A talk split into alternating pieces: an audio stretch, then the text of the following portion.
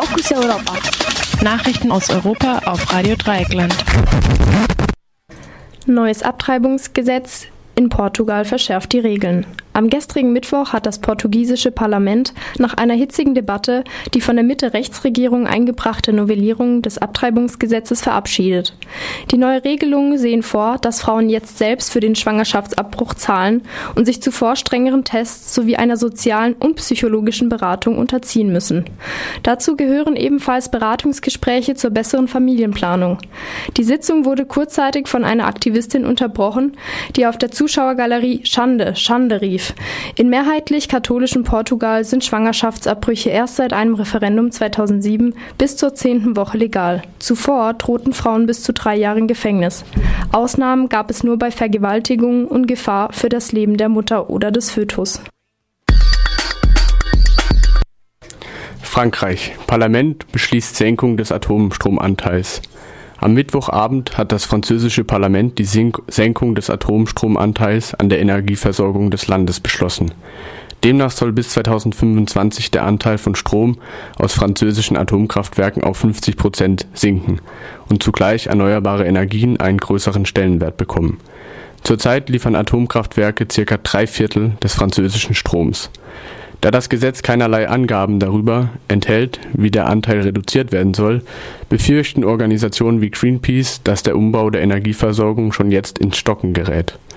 Voraussichtlich von dem neuen Gesetz betroffen ist auch das älteste noch laufende französische Atomkraftwerk Fessenheim, ca. 25 Kilometer südlich von Freiburg. Präsident Hollande hatte noch hatte nach der Wahl 2012 angekündigt, es bis 2016 stilllegen zu lassen was momentan aber eher unwahrscheinlich ist. Griechisches Parlament verabschiedet zweiten Teil des Sparpakets. In der Nacht von Mittwoch auf Donnerstag hatte das griechische Parlament auch dem zweiten Teil der Spar- und Reformmaßnahmen zugestimmt, die vor zwei Wochen in Brüssel ausgehandelt worden waren. Diesmal ging es um die Umsetzung der europäischen Bankenrichtlinie mit der Spareinlage von Bankenkunden und Bankenkundinnen unter 100.000 Euro im Falle einer drohenden Pleite der Bank gesichert werden sollen. Außerdem soll das griechische Justizsystem modernisiert und schneller werden, was mit diesem konkreten Reformpaket allerdings vor allem kleine Immobilienbesitzerinnen treffen dürfte, die ihre Kredite nicht rechtzeitig bezahlen können. Die Verabschiedung der Gesetzespakete diesen und letzten Mittwoch ist die Voraussetzung für die Aufnahme von Verhandlungen über das neue Kreditpaket der Troika. Sie sollen am morgigen Freitag beginnen und, falls eine Einigung erzielt wird, dem griechischen Staat 89 Milliarden Euro über die nächsten drei Jahre zur Verfügung stellen. Ministerpräsident Tsipras musste diesmal um eine knappe Zustimmung zu den Maßnahmen bangen. Da 230 der 300 Abgeordneten mit Ja stimmten. Unter den 63 Nein-Stimmen waren diesmal weniger als Syriza-Abgeordnete als letzten Mittwoch.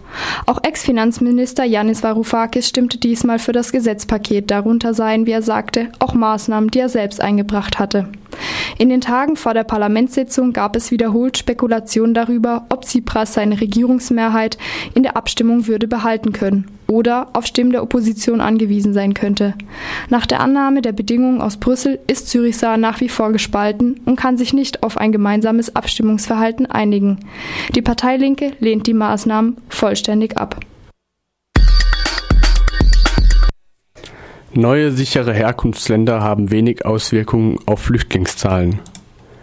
Nach der Einstufung Serbiens, Bosniens und Mazedoniens als sichere Herkunftsländer im vergangenen November hat sich die Zahl der Flüchtlinge aus diesen Ländern nicht signifikant gesenkt, wie das Bundesamt für Migration und Flüchtlinge kurz BAMF mitteilte. In den Monaten seit November hat sich im Gegenteil die Zahl der Asylbewerber aus Mazedonien deutlich erhöht während aus Serbien und Bosnien nur ein leichter Rückgang der Zahlen zu beobachten ist. Die, erhoffte Signalwirkung der Aufnahme der drei Länder in die Liste der sicheren Herkunftsstaaten ist damit ausgeblieben, räumte ein Sprecher des Innenressorts ein. Als weiteres Ziel der Einstufung galt die Beschleunigung der Verfahren für Menschen aus diesen Ländern.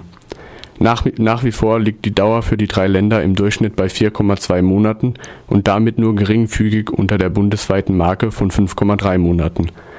Momentan wird daher auch diskutiert, weitere Staaten zu sicheren Herkunftsländern zu ernennen, darunter den Kosovo. Bayerns Ministerpräsident Seehofer hat am Montag noch einmal einen schärferen Kurs gegen Flüchtlinge vom Balkan und die Errichtung zweier speziell für sie vorgesehener Abschiebezentren in Grenznähe angekündigt. Auch damit sollen Verfahren beschleunigt werden und Asylbewerber nach Seehofers Vorstellung innerhalb von zwei Wochen abgeschoben werden können. Inwiefern dies ein Verfahren ermöglicht, das rechtsstaatlichen und humanitären Standards genügt, ließ die bayerische Regierung offen. Die meisten der Flüchtlinge aus den Balkanländern gehören der europäischen Minderheit der Roma an, deren Lebensbedingungen vor Ort katastrophal sind und die rassistischer und sozialer Diskriminierung auch von Seiten der Behörden ausgesetzt sind